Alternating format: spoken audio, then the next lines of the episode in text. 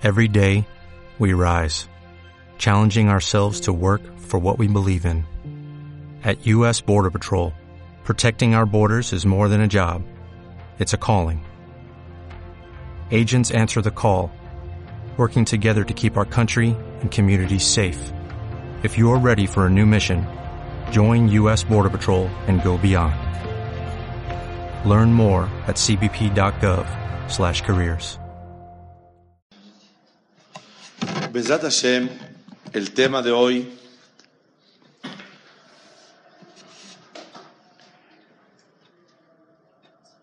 el impacto de una palabra o la fuerza de una palabra o la consecuencia de una palabra.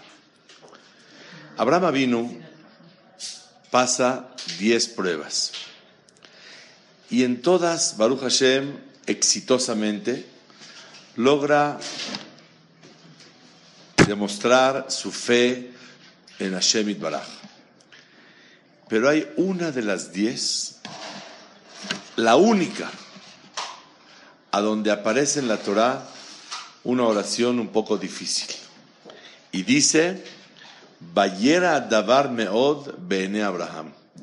Cuando llega Sara y ve que Ismael tiene indicios de torcerse y salirse de la tangente de la vida, le dice Sara a Abraham, Garesh etama azot bet bena. Corre a esta mujer, a esta sirvienta, para que quede claro. Corre a la sirvienta y a su hijo.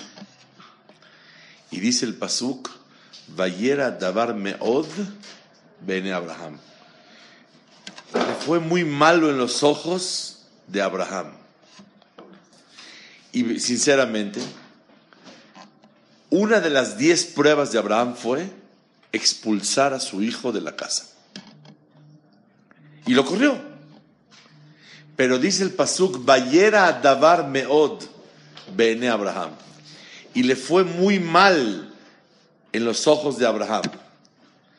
Inmediatamente llega Boreolam y le dice, Vayome lo el Abraham, Ali era Beneja no sufras, no te molestes, no te lastimes.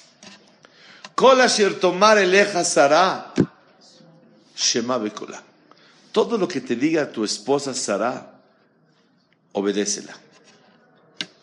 Y corrió a su hijo. La pregunta es, Abraham pasó pruebas más difíciles. ¿Qué era más difícil? ¿Correr a su hijo o degollar a su hijo. Seguro, degollarlo, no hay duda. Y ahí nunca dijo la Torá, Vayera Davar Meod Beene Abraham. Y le fue mal en los ojos, o sea, le cayó pesado.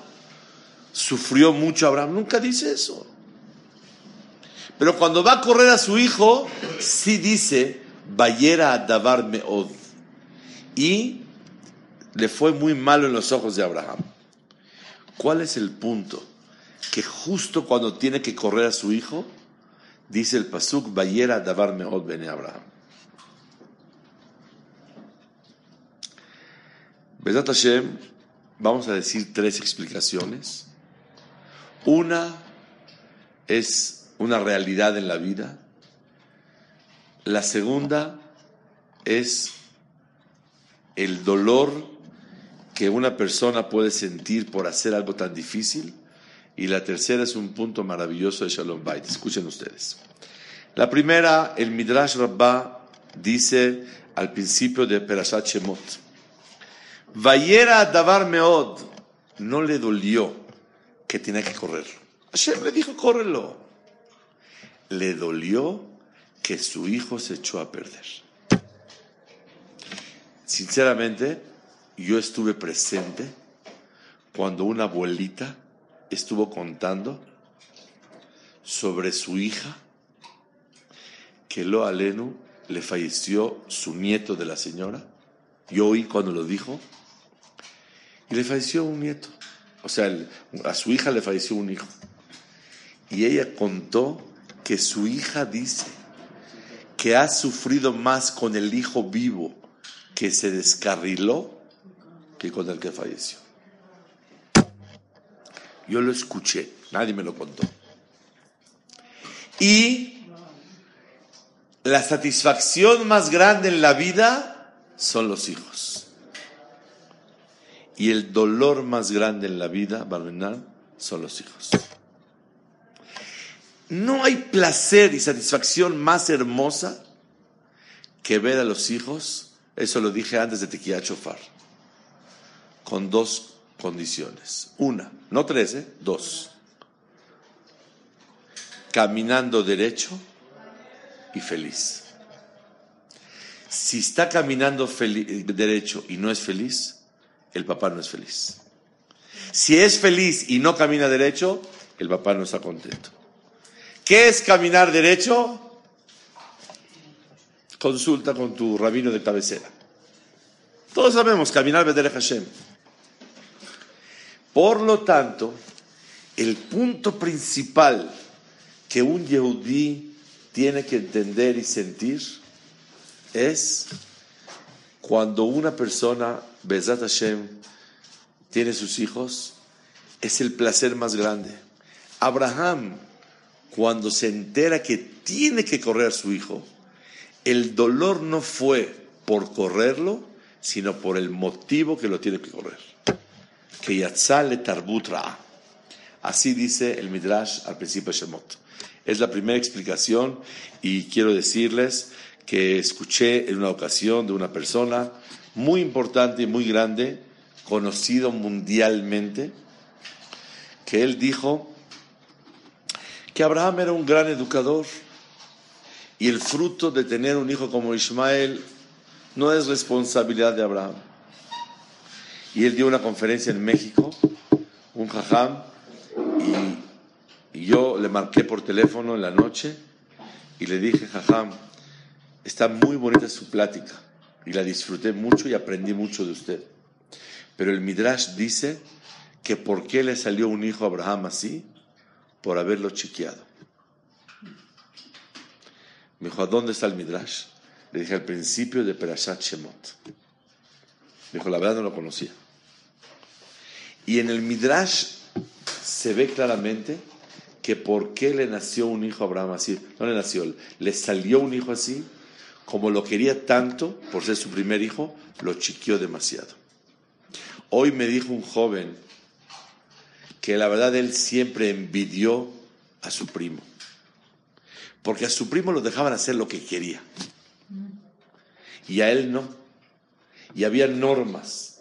Y había reglamentos en su casa. Y hoy se dio cuenta en la vida, desde ahora que tiene veintitantos años, que qué sabios fueron sus padres y qué equivocados estuvieron los padres de ese joven que todo le permitía.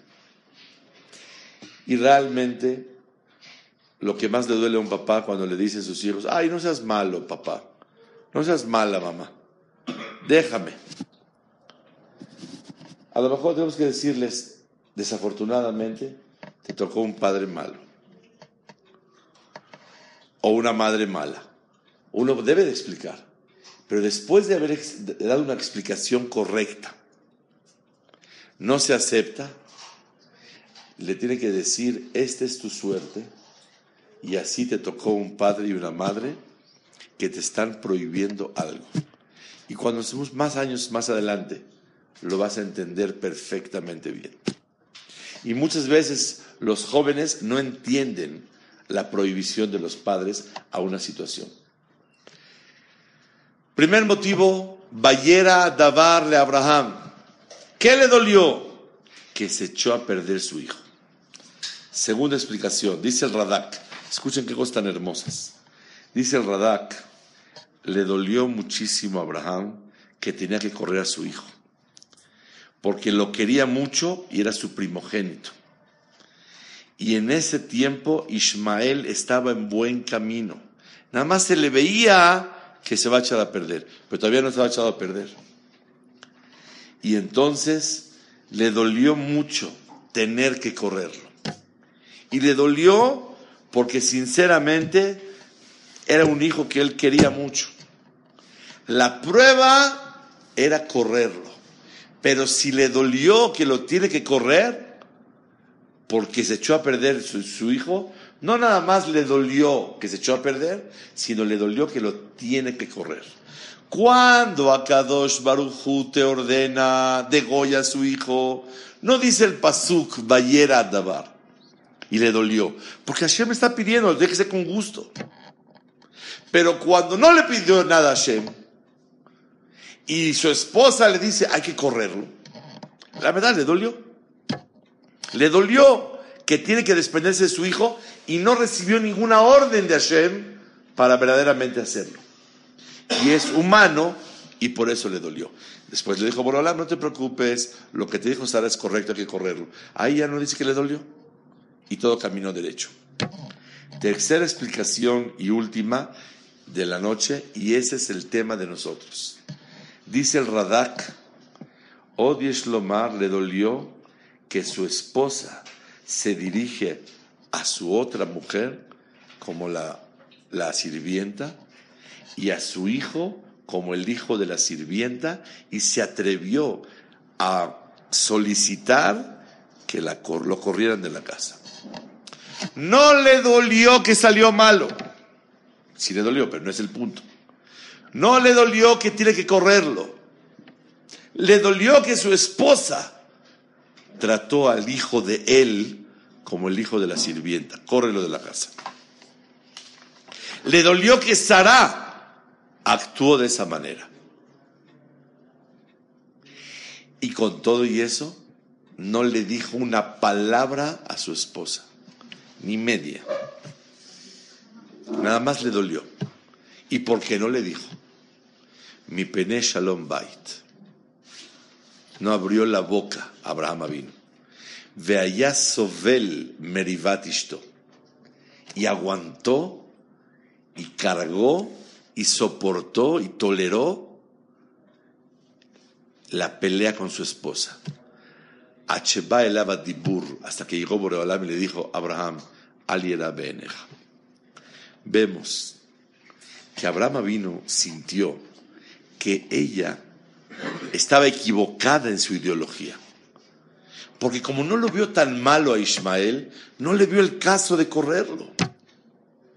Si él estuviera convencido que hay que correrlo, no le hubiera dolido lo que solicitó Sara. ¿Sabes por qué le duele lo que Sara está solicitando? Porque Sara seguramente está exagerando. Mi hijo no es tan malo como ella piensa. Y seguramente está exagerando en lo que solicita que lo corra yo de la casa. Por eso le dolió mucho. Y la verdad, vamos a analizar juntos el día de hoy después de 75 años de casados. No bodas de plata ni de oro, diamante. 75 años casados. No hay la confianza para decir la verdad, la verdad. Me dolió lo que dijiste. O no lo creo correcto. ¿Por qué lo voy a correr de la casa? No está tan mal. ¿No pueden dialogar como pareja? ¿Qué opinan ustedes? Yo digo. Porque primero también ella sugirió que se acerque con ella. Eso sí. Ella, ella lo sugirió que, que tome a la, a, la, a, la, a la, sirvienta para que tenga hijos, todo muy bien. Pero ahorita le dijo, córrela de la casa a ella y al bebé, al niño. O sea, un marido no puede discutir el tema con su esposa, sin pelearse, pero dile, mira, la verdad está muy difícil, ¿cómo lo voy a correr? Y expresar lo que siente. ¿O había algo más y aprovechó? ¿Quién aprovechó? Ok, entonces si había algo más y aprovechó, Abraham tiene, tiene la obligación de dialogar el tema. O sea, imagínense ustedes que todo el tiempo nos quedamos callados, no hablar, no abrir la boca, entonces, ¿qué, qué, vida es esa? Y por dentro, Vayera Dabar Meod.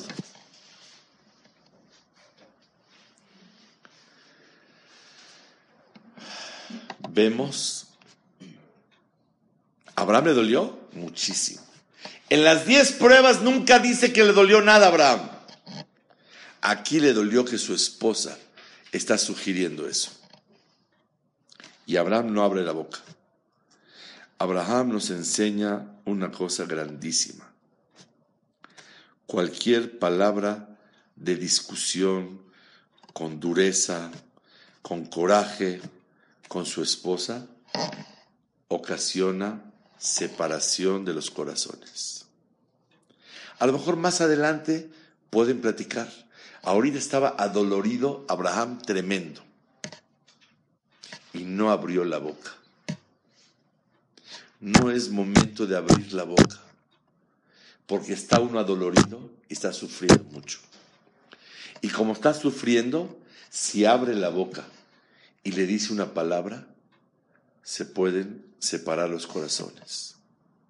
Milá, tarifaut kifa, una, una palabra fuerte, marjiket levavot, separa los corazones. Pero no todas, todas se puede separar sin. ¿Perdón? O sea, con el puro sentimiento. Muy bien. Ahorita analizamos eso. Una gran pregunta. Ahorita analizamos. Si suelta la palabra, se separan los corazones. Pregunta a la señora una cosa muy inteligente, pero también por dentro está dolorido. Sí, pero ahorita vamos a ver qué es lo que lo motivó a quedarse callado. Shalom Bait no quiere decir que estamos. Oye, ¿hay Shalom Bait? No, no nos hemos peleado los últimos dos días. Shalom Bait no nada más es que no se pelean. Shalom Bait viene de la palabra Shlemut, integridad. Viven íntegros y unidos uno con el otro. Por lo tanto, cuando Abraham vino, se queda callado, el dolor lo tiene. Pero si abre la boca y suelta una palabra y le dice algo, y él, el hecho de hablar con ganas de reclamar o ponerla en su lugar por lo que sugirió, automáticamente se separan en forma uno con el otro. Y exactamente lo contrario. ¿Por qué se quedó callado? Para conservar el amor y la paz con su pareja. A pesar de que le dolió mucho. ¿Quién dijo que le dolió? Boreola. En la Torah testigua que le dolió a Abraham Abinu. Y tengo una observación maravillosa. En toda la Torah, yo no recuerdo que Akadosh Baruchú venga a hablar con alguien y tranquilizarlo por lo que está sufriendo en su corazón.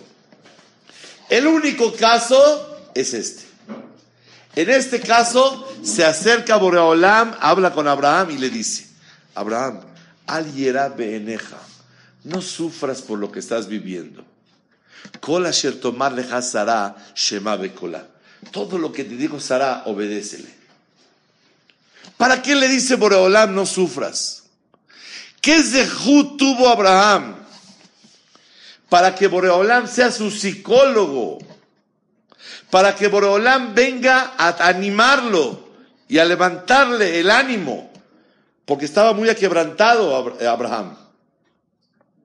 Si Boreolam le dijo, Abraham, lo que dijo Sara obedece, es una cosa. Pero si Boreolam le dice, Abraham, al beeneja, no te lastimes, no sufras. ¿Qué es esto? ¿Desde cuándo tuvo Zehut que Boreolam venga a animarlo a él?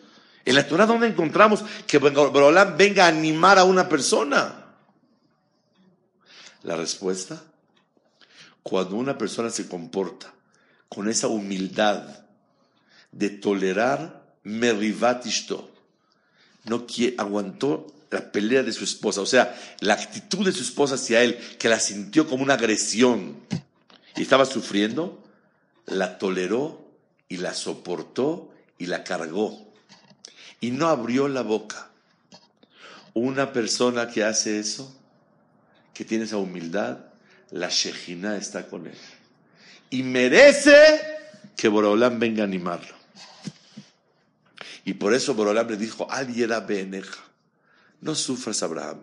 Kol asher tomar leja, Sarah shema bekolam. Pero aquí quiero decir una cosa de verdad muy interesante. El motivo para aguantarse en la vida tiene que ser no nada más Shalom Bait, sino tiene que ser porque la persona quiere a su pareja y quiere conservar el Shalom Bait. Y por el cariño que le tiene, no quiere ocasionar ninguna separación de los corazones entre ella y él.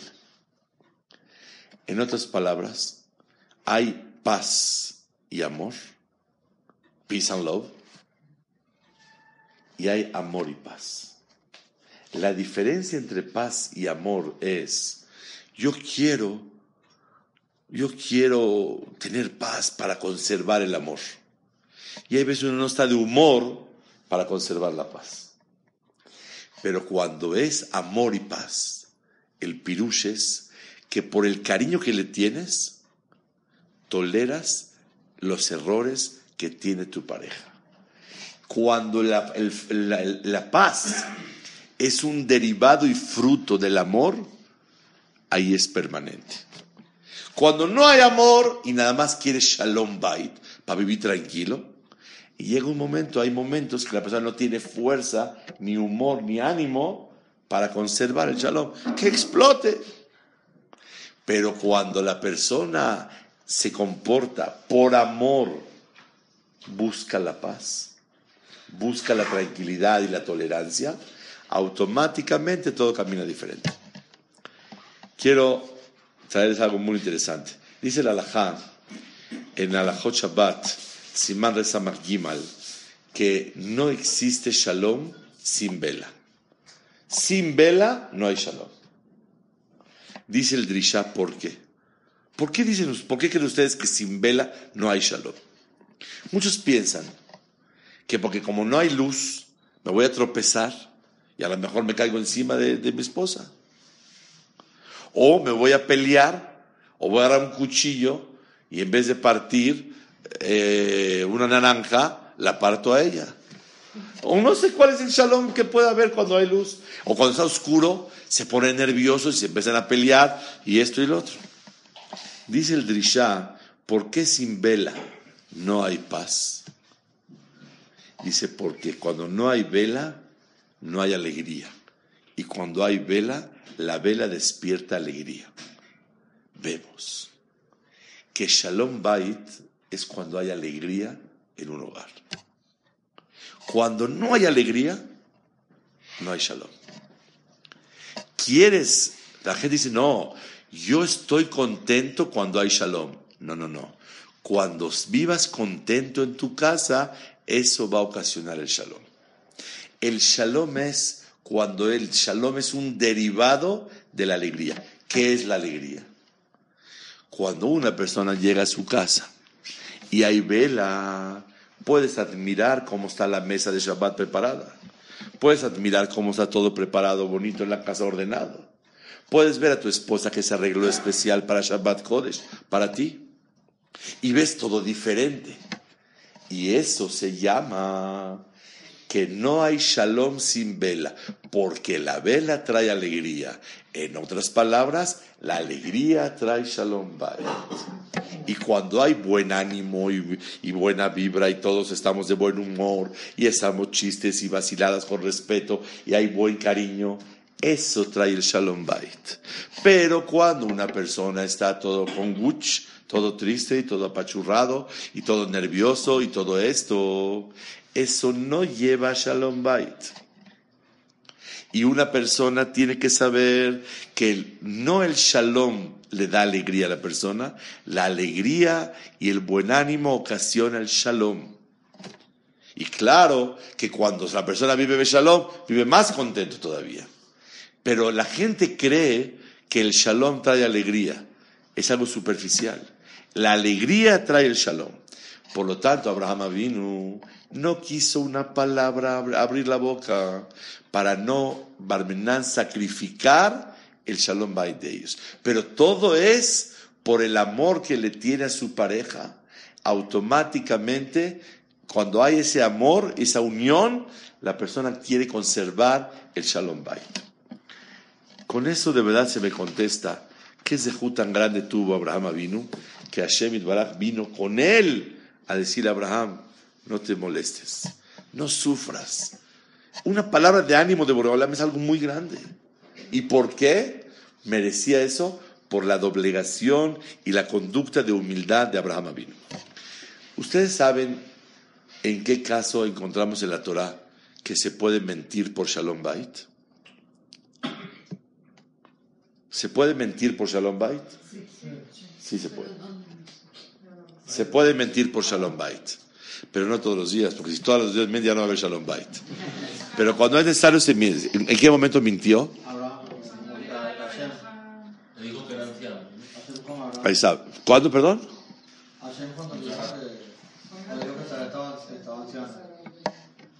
Sara le dijeron, vas a tener hijo. Sebi Andek, vas a tener un hijo. Y se rió Sara. Tenía 90 años.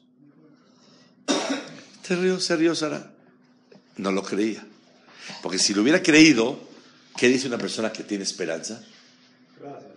Amén. Que así sea. Pero cuando uno se ríe, ¿qué quiere decir? Está meyuash. Está, no puede creerlo, ya está desesperado, ya no, no confía en nada. Llega Borolam y le dice a Abraham, ¿qué dijo Sara? ¿Acaso yo a los 90 años voy a tener? Si mi marido es un viejito. ¿Qué edad tenía Abraham? 99 años. Y ella 90. Ahí la llevan, súper viejitos. Ella dijo, mi marido está viejito, Adonis Zaken. Llega por Abraham y le dice a Abraham, Abraham, mira lo que dijo Sara. Dice Sara, se rió, ¿acaso yo voy a tener hijos si ya estoy viejita? Ella nunca dijo viejita, dijo viejito. Y cambió Boreolam, Kaviahol, no dijo la verdad para que haya Shalom Bait. Yo les hago una pregunta. ¿Qué problema hay si Abraham escucha que su esposa dijo que cómo va a tener si mi esposo está viejito? ¿No está viejito? Tiene 99 años. O sea, ¿cuál es el problema? Es un anciano. ¿Cómo va a tener hijos? O sea, ¿acaso puedo tener hijos si mi esposo está viejito? Pues, dile lo que es. ¿Usted lo ven tan grave? No, no, no, claro. ¿Se va a enojar el... Por parte de una de? No, porque de por sí. Eh, no, muy bien, muy bien, muy bien. No, de por sí ella dijo. ah, eh, eh, ella sí demostró como falta de muna, porque se rió. Dijo: ¿Cómo va a tener yo 90 hijos a los 90 años si ya estoy viejita? Ese punto de falta de muna, anyway, Hashem se lo dijo. Pero aquí Borolam le cambia. No dijo que tú eres viejito, que ella está viejita para que no se sienta agredido Abraham que le dijeron viejito. Oye, oye, ¿dónde está aquí? La discusión de que corrió Sarah a Agar y a Ismael, ahí sí, para que veas, está la cosa durísima. Pero viejito o no viejito, le, le, ¿cuál es? ¿Ustedes consideran que vale la pena cambiar la verdad para que no oiga Abraham un comentario de su esposa después de 75 años de casados, de que ella soltó un disparate de la boca. ¿Cuál? Mi marido está viejito. Yo, si alguien me hubiera dado una alajá, ¿yo qué diría? Azur mentir. ¿Pero qué creen?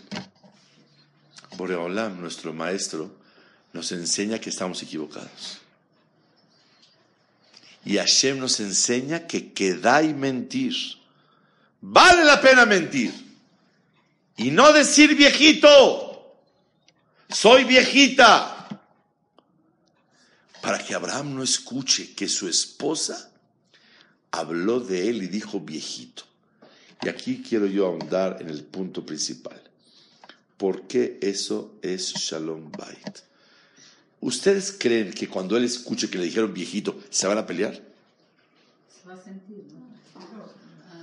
¿Se van a pelear o no se van a pelear? No, entonces no hay Shalom Bait. ¿Cuál, es el problema de Shalom Bait? ¿Se va a sentir? ¿De qué se va a sentir? ¿Qué dijo? ¿Que está malo? ¿Que es malo su marido? ¿Qué dijo? ¿Cómo lo está viendo? ¿Cómo lo ve como es? Es un viejito. Y ella, También. Somos un par de viejitos. Ah, ya dijo, ¿acaso a los 90 años voy a tener y mi esposo es un viejito más? O sea, la verdad, la botay, no hablar con el Emet es algo grave.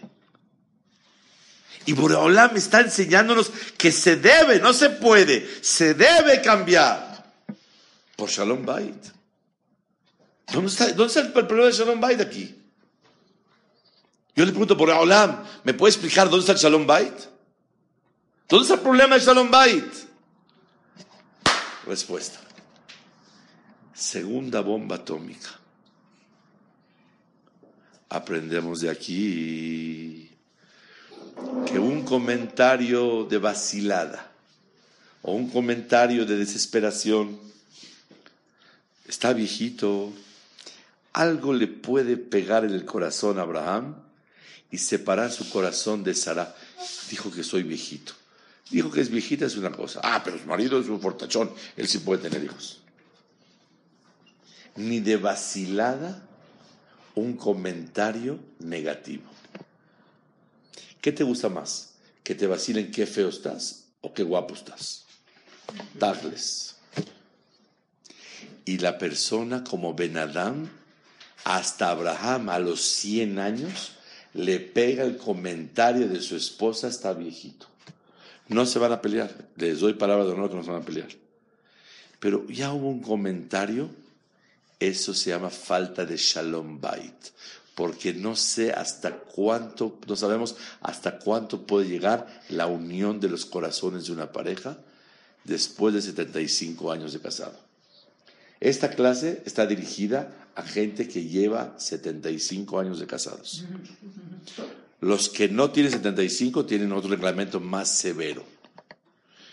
Esto es una cosa más ligera para los que llevan 75 años de casados. Que vale la pena cuidar el comentario está viejito para conservar el amor y la unión.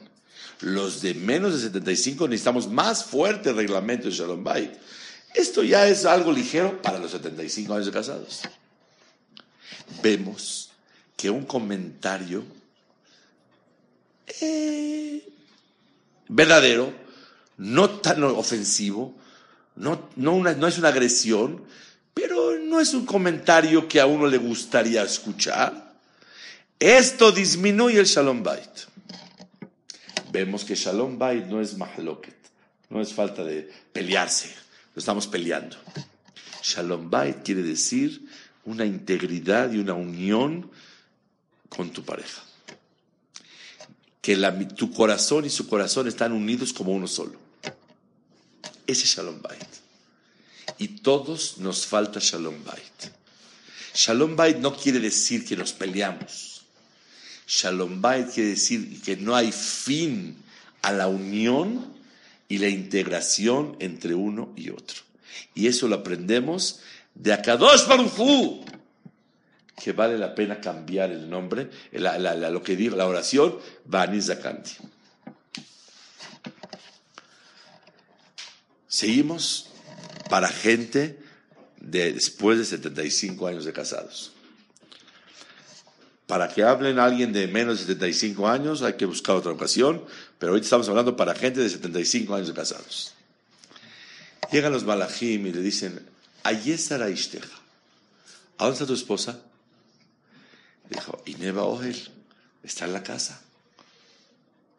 ¿Para qué le preguntaron a dónde está Sara? Que de lehabeba al Baala. No para que él viera, para que él la quiera más. A ver, a ver, a ver, a ver. ¿Tú sabes dónde está tu esposa? Sí, ¿a dónde está? En la casa. ¿Por qué la va a querer más? Si él está consciente que está en la casa. Cuando. No, no, no, no. Jajamim dicen que de la habeba al Baala. Para que la quiera más. Él ya sabe dónde está. Cuando te preguntas a tu esposa y con orgullo y seguridad puedes contestar, no está en el chat, no está en el WhatsApp, no sé ni dónde está, pero aquí la tengo. No, está en la casa.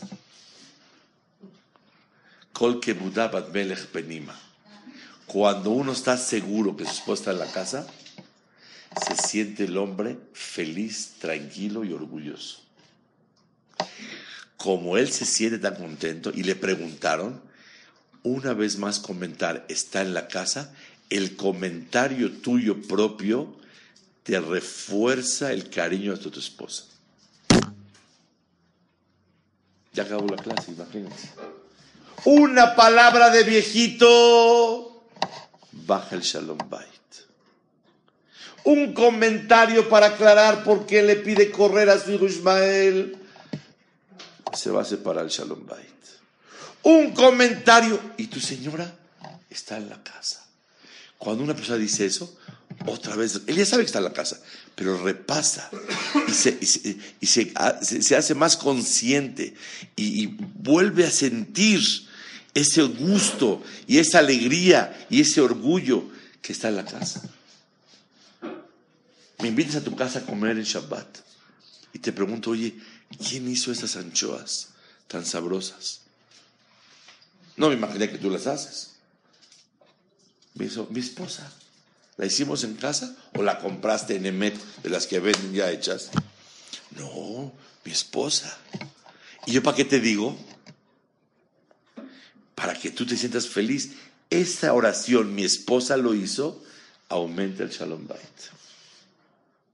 Vemos, una palabrita puede bajar el Shalom Bait. Una palabra sube el Shalom Bait. ¿Dónde está tu esposa? Vemos que palabras, comentarios, ¿por qué lo corriste? La verdad es mi hijo, la verdad hasta me dolió que... Ahorita no. A lo mejor después platicar. Cuando Borolano dijo, no te preocupes, no te sientas mal, Abraham. Lo que dijo Sara está bien. Ya se, limpió, Abraham estaba feliz. Y al otro día, ¿cómo lo corrió? Vayashkem Boker. En la mañana temprano fue a correrlo. Así como Akedatzhak corrió en la mañana, aquí también en la mañana. Pero aprendemos que un comentario, cuando la persona está dolido, puede bajar el Shalom Bait. No creo que se vayan a divorciar por eso, pero baja el Shalom Bait. Si un comentario de que está viejito baja el Shalom Bait, imagínate el comentario de este tema y al revés. Un comentario maravilloso. ¿Y tu esposa? Está en la casa. ¿Quién hizo el pastel? Mi esposa. ¿Quién puso la mesa? Mi esposa. ¿Quién hizo esto? El decirlo y pronunciarlo aumenta el Shalom Bait. Es algo nifla lo que estamos estudiando el día de hoy, que es muy importante el abstenerse de comentarios y el soltar comentarios favorables. Y el Shalom Bait tiene que ser derivado y fruto del amor. Ahavá, al kol peshaim, tejase ahavá. Cuando hay amor, todos los errores la persona puede tolerar. Pero cuando no hay amor y nada más es un reglamento, shalom bait, shalom bait, shalom bait, no siempre la persona tiene la fuerza para conservar el Shalom Bait. Pero cuando viene por amor, el amor está. Es el que le da la fuerza a la persona para poder corregir el Shalom Bait. Está escrito que en un minuto se puede destruir algo y en horas o en días se, se puede construir. ¿En cuánto tiempo se destruyeron las Twin Towers? 12 minutos, 13 minutos. ¿Y en cuánto tiempo construyeron una? Años. Escuché cuando yo era niño. Era niño, tenía 18, 19 años. Entré a la oficina de la Yeshiva donde estudiaba yo y veo al contador que está trabajando en la oficina y me entró una llamada de México. Y escucho el comentario del contador, así con barba y peot y todo, y le dice al otro, ¿sabes por qué no me peleo con mi esposa? Así le estaba diciendo uno al otro. Yo entré porque recibí mi llamada y oí la pregunta. Claro, me interesó la respuesta. Porque no tengo tiempo para reconciliarme con ella. Es que estoy tan ocupado en la vida que donde yo suelte una palabra y me tenga yo que reconciliar, no, mira, no fue mi intención, mira esto, es que por el otro, necesita seis horas para que se arregle lo que soltó en una oración de Mahloket. Como soy una persona muy ocupada, por eso no me peleo. Porque no tengo tiempo para reconciliarme después. Y ese es el emet de la vida. Una oración, un comentario puede echar para atrás el Shalom Bait que tienes de mucho tiempo. Eso lo aprendemos de Boreolam, que Abraham vino también nos enseña eso. Está escrito en la, en la de Barim, Bezabahta Shelamim. Para mí es muy querido este pirush que Hashem me mandó. Bezabahta Shelamim. Vas a degollar unos animales para que sea Korban Shelamim. Así se llama el Korban. Ve'achalta Sham. Vas a comer ahí, en Betamikdash. Bezamahta Lifne Hashem. Y se van a alegrar delante de Hashem. Dijimos así. Bezabahta Shelamim. Tu Korban, ¿cuál va a ser? ¿Qué vas a degollarte? Vas a degollar el dolor que tienes o lo que sientes con tal de que haya shalom. Bezabahta shelamim. Busca a que haya paz. Ve'ajalta sham. Vas a disfrutar en el momento de haberte sacrificado. Aparte. Te vas a alegrar delante de Boreolam. ¿Por qué? Porque Hashem está feliz cuando la persona sacrifica para poder lograrlo. Un maase con el tío de Rav Shach, Rabbi Zalman Milzer. El, el, el, suegro de, de Rabbaron Kotler, el, el, el, abuelito de Rav Schner y el bisabuelo de Rav Malkiel Kotler ahorita de, de Rosh de Leikut. El bisabuelo. Rabbi Zalman Meltzer, de joven, era muy débil. Y antes no había dulces. Chamoy, esto, squinkles, esto, todo, cien mil cosas. ¿Cuál era el dulce que había? Cubitos de azúcar. Cuadritos. A los niños les compraban su cajita y una vez al día se echaba su cuadrito de azúcar. Ese era el dulce. Sin chamoy, sin eso, sin nada. Entonces, la hermana de Rabbi Zalman Melzer le mandó una cajita a su yeshiva por correo para que el niño coma y eso le va a hacer bien, le va a dar energía, le va a dar fuerza, le va a dar esto, un cuadrito de azúcar. Pasaron meses y llegó en Pesach Rabbi Zalman a su casa y le dijo a su hermana, oye, ¿te comiste los dulces que te mandé? Dijo, la verdad no. Dijo, ¿por qué? Dijo, porque la verdad sé que ustedes no tienen tanta parnasa. Y la cajita de azúcar de cubitos es cara. Dijo, ¿y qué? ¿Qué crees que la robé? Dijo, no. Dijo, a lo mejor gastaste esto para mí y no le pediste permiso a tu esposo. Y una mujer tiene que pedirle permiso a su marido para lo que va a gastar. ¿Oyeron bien, señoras? Entonces, dijo, a mejor no le pedí permiso. Y dice, bueno, me hubieras mandado una carta a preguntarme. Y yo te hubiera contestado que sí. Y se me dio pendiente. Donde él abra la carta y vea que es mía. Y lo primero que vea es, oye, ¿le pediste permiso a tu esposa para comprar la cajita de azúcar? Y si no pidió permiso, ya ocasioné Shalom Bait. Entonces me aguanté seis meses, un año y no comí la cajita. Hasta que tú me digas personalmente, dijo, no, sí pedí permiso y te la puedes comer. ¿Oyeron en qué se está fijando una persona?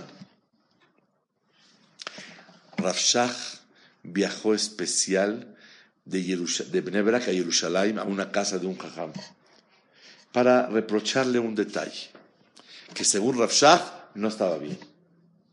La esposa del jajam estaba tan emocionada que llegó Rabshah a la casa que se sentó ahí. Rabshah viajó especial para hablar con él. Entonces tiene dos opciones. Una, le dice a la esposa, por favorcito, si nos deja hablar solos. Dos, decirle delante de la esposa. Ni quiso decir a la señora que se vaya, ni quiso reprochar a su marido de la señora Jajam delante de ella. ¿Qué dijo Rabshah? Gracias por todo, gracias por el té, vine a visitar. Se regresó hasta Benevera. Perdió todo el viaje de ida y de regresa, de regreso, pero no decirle una palabra.